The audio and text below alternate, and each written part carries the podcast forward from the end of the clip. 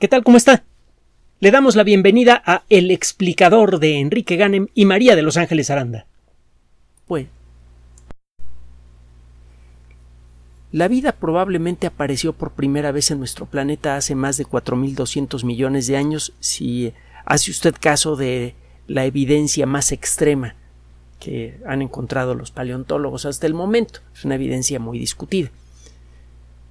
El caso es que la vida casi con seguridad nació en el mar y desde entonces toda la vida en la Tierra ha dependido de manera muy directa de lo que sigue sucediendo en el océano. Todavía ahora, después de todo lo que ha sucedido en el mundo de la vida, el mar sigue siendo la principal fuente de oxígeno del planeta. Y además, lo que sucede en los ecosistemas marinos en muchas ocasiones afecta directa o indirectamente a los ecosistemas terrestres de mil maneras diferentes. Eh, por poner un ejemplo muy pequeño, está el caso, eh, eh, muy pequeño en términos de volumen, está el caso de los peces que son comidos por ah, osos, por ejemplo, en ríos que se encuentran muchos kilómetros tierra adentro, peces que vienen del mar, los salmones. Los ecosistemas mundiales el gran ecosistema del planeta depende de lo que sucede en el mar. Y existen algunos organismos que por sí mismos son muy significativos para el ecosistema marino y además sirven de indicadores del estado general de salud del ambiente de los océanos. es el caso de los corales. Los corales aparecieron poco después de la famosa explosión del Cámbrico se acordará usted que hemos comentado que durante casi toda la historia de la vida mm, prácticamente no hubo evidencia visible directa de su existencia. durante casi toda la historia de la vida, los seres vivos del planeta fueron microscópicos, cuando menos esa es la evidencia física que tenemos. ¿Habría encontrado usted evidencia de vida, digamos, hace unos mil millones de años en, forma de charcas llenas de masas de gelatinosas de color verde, de cianobacterias, y algunas otras evidencias similares, pero no habría podido ver organismos individuales a simple vista. Esto cambió de manera espectacular hace 541 millones de años en rocas de todo el mundo que son de esta época, usted empieza a ver grandes cantidades de fósiles de toda clase de bichos. Artrópodos, es decir, el grupo al que pertenecen los insectos y los arácnidos, y otros organismos más. Eh, muchos tipos diferentes de moluscos. De pronto, de golpe, la Tierra parece llenarse de vida. Los estudios más avanzados que hay por allí revelan que aparecieron eh, organismos multicelulares pequeños, microscópicos, como 5 millones de años antes y empezaron a crecer rápidamente en tamaño. El caso es que hace 541 millones de años, de pronto las rocas de la Tierra se llenan de fósiles visibles a simple vista. El resultado es espectacular. Si usted estudia rocas de provenientes de cualquier rincón del planeta y que tengan estas fechas, ve que las rocas un poquito más viejas no tienen fósiles visibles a simple vista y las más recientes sí. este cambio espectacular en la fórmula de la vida, cuando menos en la fórmula de los fósiles, se le llama la gran explosión del Cámbrico porque marca el inicio de una etapa en la historia de la Tierra que lleva ese nombre. Ya hemos platicado un poco en otras ocasiones sobre cómo se divide la historia de, de la Tierra. Poco tiempo después de la explosión del Cámbrico, hace 541 millones de años, aparecen las primeras evidencias fósiles de corales. Tendrán poco menos de 540 millones de años. Son, al principio estas evidencias son muy raras y los corales no se van afianzando sino hasta 100 millones de años después. Los corales pertenecen a un grupo de organismos que se llaman nidarios la categoría zoológica de los cnidarios, escribe con C al principio y una N, es equivalente a la de los vertebrados. Es un grupo de organismos con características suficientemente peculiares como para ser clasificado en una gran categoría diferente al resto de los animales. Por la terminología que se utiliza en el mundo de la biología, se dice que los cnidarios forman un filum diferente. Tiene el filum de los vertebrados, tiene el filum de los nidarios y hay un montón de otros fila. Fila plural de filum. Mire, usted sale de estas grabaciones hablando como científico, ya se lo hemos dicho antes. Bueno, los, los nidarios son organismos de reproducción muy rápida, hay muchos grupos diferentes, algunos son eh, eh, organismos de vida libre casi microscópicos, eh, hay otros que forman grandes grupos, que forman colonias, un buen ejemplo son los corales. Los corales forman estructuras duras, generalmente de carbonato de calcio a su alrededor. Y este proceso ocurre por agregación, eh, porque se van agregando capas. A lo largo de la historia de una masa de coral viven miles y miles, si no es que millones y millones de, de, organismos en su superficie y en cada generación van agregando una pequeña capa de carbonato de calcio las estructuras tan peculiares que ve usted en la superficie de un coral representan los espacios que ocupaban estos bichitos cuando estaban vivos. De hecho, si usted bucea y ve un coral vivo, o va a un acuario y, ve un coral vivo, verá que este coral está cubierto de una película de aspecto a veces un poco gelatinosa y ve usted un montón de bichitos que tienen tentáculos. Esos son los organismos individuales que viven en los corales. Los corales generan una gran cantidad de, larvas todos los años. Una gran cantidad, estamos hablando de millones y millones de ellas, que se dispersan por todo el océano, que acaban formando parte del plancton. Estas larvas a veces viajan eh, una cantidad tremenda de kilómetros hasta que logran fijarse en alguna estructura en el fondo del mar y empiezan a formar una nueva masa de coral. Estos bichitos de arranque tienen un papel importantísimo en el ecosistema marino porque forman parte del alimento básico de todo el mar. Recuerde que todos los ecosistemas marinos dependen del plancton. El plancton, lo comentábamos hace poco, es esta masa de seres vivos, microscópicos o casi microscópicos, que o no pueden nadar o nadan tan lentamente y cubren distancias tan pequeñas que es como si no pudieran nadar. Estos organismos son llevados por las corrientes. De hecho, el término plancton viene de allí. También lo discutimos en su momento. El plancton le sirve de alimento a peces que luego le sirven de alimento a otros peces que luego le sirven de alimento a otros peces. E incluso algunos de los animales más grandes del océano, como por ejemplo el tiburón ballena, por ejemplo las ballenas que tienen que no tienen dientes, los misticetos, son las ballenas más grandes, por ejemplo la ballena azul, viven de comer plancton. Solo por esto los corales forman, integran un elemento fundamental en el funcionamiento de todos los ecosistemas marinos. Pero tienen además muchos otros papeles. Eh, los corales están capturando carbonato de calcio y están construyendo estructuras de muy larga duración, hechas de carbonato. Una gran cantidad de átomos de carbono son atrapados por eh, eh, los corales y ese carbono deja de estar disponible para la circulación.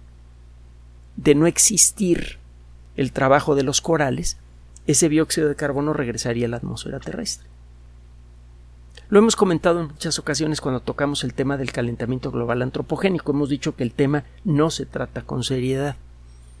hemos dicho que la relación del ser humano con el ecosistema no está descompuesta nada más por el dióxido de carbono que generamos, sino por muchas otras cosas más. Y hemos dicho en otras ocasiones también que el cambio climático es algo natural que existe desde que existe la Tierra si estamos alterando o acentuando ese cambio climático es una cosa que está por demostrarse. Pero bueno, le menciono todo esto porque Es cierto que la acumulación excesiva de dióxido de carbono en la atmósfera puede provocar desastres. Ha ocurrido en el pasado. El peor desastre en la historia de la vida, hace 251 millones de años, muy probablemente se debió en parte a la acumulación excesiva de dióxido de carbono generada por volcanes que estuvieron activos por miles de años. El caso es que eh, en el mar existen varios mecanismos que sirven para fijar carbono por muchos miles de años, incluso por millones de años. Hablábamos de las bolitas fecales que arrojan los peces, sobre todo los peces grandes, que pueden hundirse hasta, hasta eh, el fondo del mar y quedarse allí por millones de años. Acaban formando parte de las rocas sedimentarias del fondo del mar.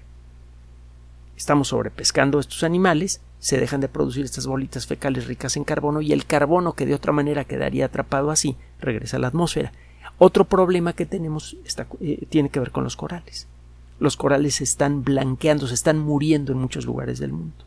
Los corales generalmente tienen eh, colores vivos, rojo, amarillo.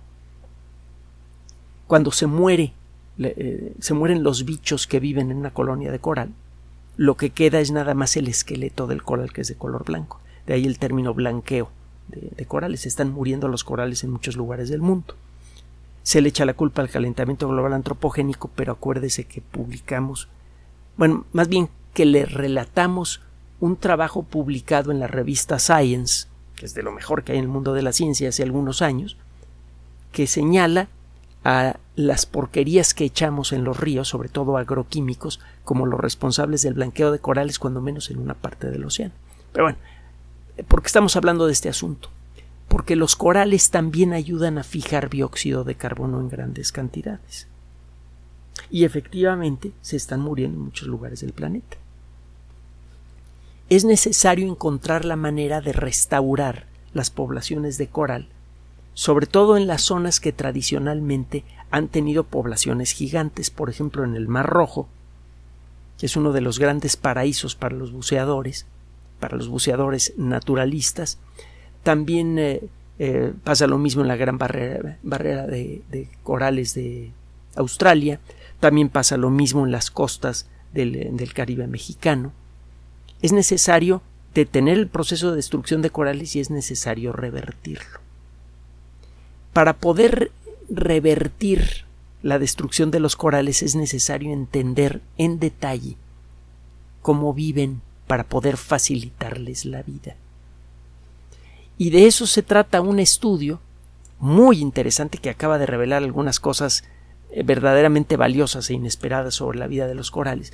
De, eso se trata un estudio realizado por investigadores de la Universidad de Ciencia y Tecnología Rey Abdullah. El trabajo fue es publicado en la revista Nature Communications. Ya hemos comentado hace un momento que en el Mar Rojo existe una, una, eh, una zona coralina especialmente rica y los investigadores de esta organización, de esta universidad, que por sus siglas se conoce como CAUST con K, están interesados en, participar en los esfuerzos de conservación. Déjeme decirle que los países árabes, en particular Arabia Saudita, han eh, realizado cambios muy importantes en su infraestructura académica en muy pocos años y ya están lanzando naves a Marte, ya están hablando de poner una colonia en la Luna y ya tienen eh, muchos centros de investigación que realizan trabajos de frontera en muchas disciplinas diferentes. Eh, eh, todos los países que invierten en ciencia se van para arriba y los que no se van para abajo. Invertir en ciencia no, es nada más echar dinero, sino también crear el ambiente apropiado para que los científicos trabajen. Bueno, habiendo dicho esto, ¿de qué se trata este trabajo? Resulta que estos investigadores parten de un hecho que es conocido para los biólogos desde hace ya bastante tiempo. Los nidarios, por ejemplo las anémonas de mar, por ejemplo las medusas, por ejemplo, los corales, y hay por ahí una relación entre medusas y corales, otro día lo platicamos, son organismos que requieren de la presencia de otros organismos más para vivir.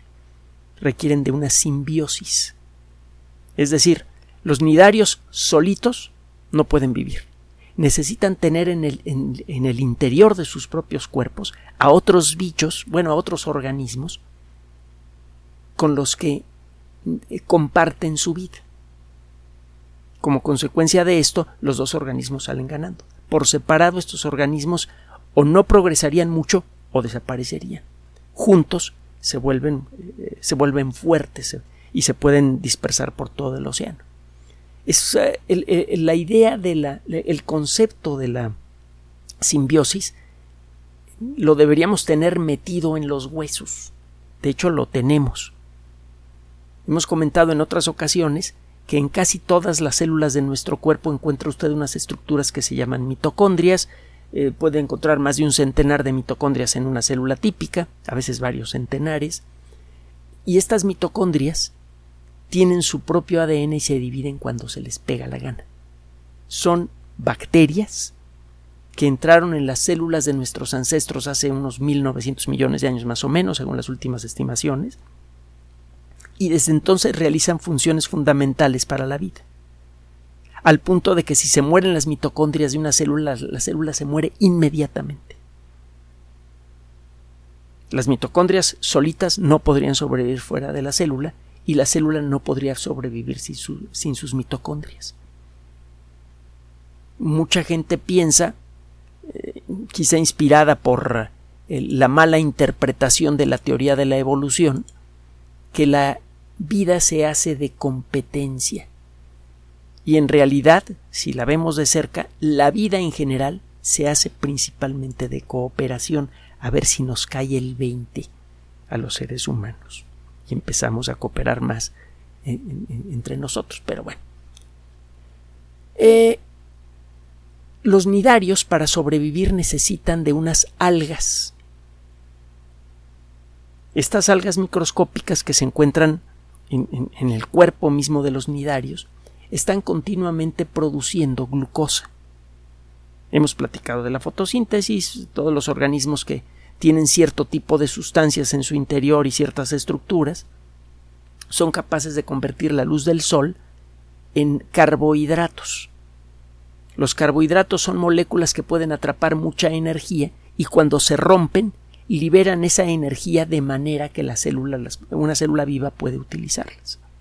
Todas las células del planeta comen glucosa, que es una de las ah, moléculas más simples que pertenecen a la familia de los carbohidratos. Y la glucosa es producida por el proceso de fotosíntesis eh, por algas, por plantas, etcétera, etcétera. Hay otras formas de fotosíntesis que no necesariamente producen glucosa, pero platicaremos de eso también en otra ocasión. El caso es que los nidarios tienen en su interior a estas algas que producen glucosa que le sirve al, al nidario. El nidario no vive nada más de eso, pero ciertamente le es fundamental para mantener su vida. Los nidarios muchas veces viven de atrapar otros organismos. Muchas veces son carnívoros, por ejemplo las anémonas. Solo que el tiempo que pasa entre que se comen un bicho y se comen al siguiente puede ser muy largo para durar el tiempo suficiente para pasar de una comida a la siguiente, estos bichos necesitan alguna fuente de energía. Y esa fuente de energía viene de la glucosa producida por las algas que están adentro de sus cuerpos. El problema es que estas algas, en circunstancias normales, podrían reproducirse demasiado y acabar por comerse muchas sustancias que necesita el nidario para vivir. Todos los seres vivos necesitamos nitrógeno. El nitrógeno es un elemento químico muy abundante en la Tierra, pero de muy difícil acceso. Tres cuartas partes del aire que respiramos aproximadamente, la proporción no es exacta, pero poquito más de tres cuartas partes del aire que respiramos está hecho de, puro nitrógeno. Nitrógeno está por todos lados y necesitamos el nitrógeno para hacer proteínas, ácidos nucleicos y un montón de sustancias más. El problema es que el nitrógeno del aire no puede ser fijado directamente por todos los seres vivos. Solamente hay unos cuantos organismos que saben cómo tomar el nitrógeno del aire, mezclarlo con oxígeno y formar una molécula, unas moléculas, los nitratos, que sí pueden ser aprovechadas por cualquier ser vivo para fabricar proteínas y, demás, y, demás. El punto es que el nitrógeno no es, no es un, eh, eh, elemento químico de fácil acceso y lo necesitamos todos los seres vivos. Si las, ah, las algas en el interior de un coral no tienen algún tipo de control químico, se pueden comer rápidamente todo el nitrógeno disponible de la anémona y la anémona se muere, o del coral o del bicho que sea. Entonces es claro que tiene que existir algún mecanismo que regula la relación entre las algas y los cnidarios que las, que las conservan. Este trabajo revela un aspecto que hasta hace poco, le digo, se desconocía por completo. Cuando usted busca en el interior de un ser vivo moléculas importantes, va a encontrar, sobre todo en el caso de los nidarios, va a encontrar glucosa y amonio. El amonio es una molécula derivada del amoníaco y es rica en nitrógeno. En el interior del nidario hay amonio. ¿De dónde viene, por ejemplo, de los animales que caza el, eh, eh, bicho? Si se trata de una anémona, pues de los peces que, llega a atrapar la anémona. De ahí viene de las proteínas de los peces y de los ácidos nucleicos de los peces, viene el amonio que encuentra usted en el interior de las anémonas. El amonio promueve el crecimiento de la población de algas. A final de cuentas, eh, nosotros utilizamos amonio para facilitar el crecimiento de toda clase de organismos ricos en clorofila. Lo que usamos para fertilizar los suelos de la tierra es eh, eh, sulfato de amonio. Antes usamos nitrato de amonio, pero es súper explosivo. De hecho, todavía se usa en muchos lugares, es súper explosivo. Entonces, el amonio es una sustancia que promueve el crecimiento de organismos, de todos los organismos, pero en particular de organismos que tengan ciertas características metabólicas. Esas características las encuentra usted en las plantas y las encuentra usted en las algas también. Si hay mucho amonio adentro del, nidario, la población de algas comienza a reproducirse rápidamente y se empieza a comer todo el nitrógeno. Y esto ya le dije no es bueno para el nidario. Resulta que cuando las algas empiezan a comer nitrógeno adentro eh, del, cuerpo del nidario, cuando se empiezan a comer el amonio, empiezan a producir glucosa. Y la glucosa que, es, que producen estas algas es absorbida por las células de, por ejemplo, de la anémona o, de, o del coral. Y, esa, y la energía extra que provee esa glucosa le permite a la maquinaria molecular de las células de, del coral absorber mejor el nitrógeno. Se establece entonces un equilibrio. El bichito se come a un pez y lo empieza a digerir. Hay mucho nitrógeno, mucho amonio disponible en el cuerpo del nidario. Eso permite que se comiencen a reproducir mejor las algas que tiene en su interior. Solo que las algas al reproducirse mejor también producen más glucosa. Y esa glucosa hace que las células del nidario absorban su propio nitrógeno. Las, eh, las algas siempre tienen nitrógeno que comer, pero si empiezan a comer de más, se dispara un mecanismo autorregulado, un mecanismo molecular autorregulado, que hace que el nidario también atrape nitrógeno antes que se lo acaben las algas. De esta manera se establece un equilibrio continuo a lo largo de la vida del coral. Este conocimiento es especialmente importante para los esfuerzos de conservación de corales en el mundo.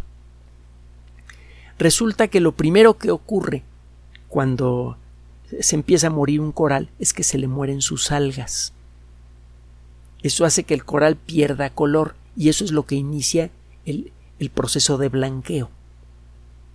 El coral se empieza a ver de color pálido. El eh, identificar cuáles son las causas del blanqueo de coral es fundamental entonces para evitar el problema de la pérdida de corales y para eso tenemos que tenemos que averiguar exactamente qué es lo que está matando a las algas. Existe la sospecha, basándose en los trabajos que le hemos mencionado en otras ocasiones, que algunos agroquímicos que estamos usando en cantidades espectaculares para mantener funcionando al sistema agrícola mundial del que depende la alimentación de 8 mil millones de personas y la, población que está llegando nueva. Hemos comentado que cada día se agregan más de 330 mil nuevas bocas que alimentar en este, a este planeta. Es necesario hacer crecer la agricultura de manera continua. Todos los agroquímicos que usamos para mantener funcionando este monstruo, que es la agricultura moderna, en muchas ocasiones no tienen no tienen buen uso. Solamente una parte de esos agroquímicos sirve para fertilizar los suelos de donde crece nuestra comida. Una buena parte de esos agroquímicos van a parar al mar. Algunos son fertilizantes, otros son insecticidas, otros son eh, herbicidas. Hay muchos agroquímicos diferentes y existe la sospecha de que varios agroquímicos que estamos usando en grandes cantidades en la actualidad son responsables por la muerte de las algas que viven en los corales. Este trabajo nos da una herramienta molecular que nos va a permitir explorar exactamente qué está pasando. Ya sabemos que en un coral sano existe este balance molecular entre la glucosa y el amonio. Y ya sabemos que cualquier desbalance en la concentración de estas moléculas puede matar a las algas y eventualmente eso mata al coral. Ahora lo que tenemos que hacer es estudiar a nivel molecular qué cosas hay disueltas en el agua en las zonas en donde se están muriendo los corales y luego ver de dónde vienen estas sustancias. Este trabajo acaba de abrir la puerta para poder hacer estudios precisos que, permiten que permitan determinar la causa de uno de los fenómenos más preocupantes en los ecosistemas marinos. A lo largo de las últimas tres o cuatro décadas se le ha echado la culpa al exceso de dióxido de carbono y la acidificación de los océanos producida por el dióxido de carbono antropogénico, a la muerte de los corales.